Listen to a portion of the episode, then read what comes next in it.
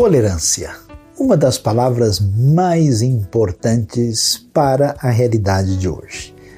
Em Romanos 14:5, Paulo está escrevendo para um grupo de primeiros seguidores de Jesus que estão discutindo qual dia é o dia mais sagrado do que o outro.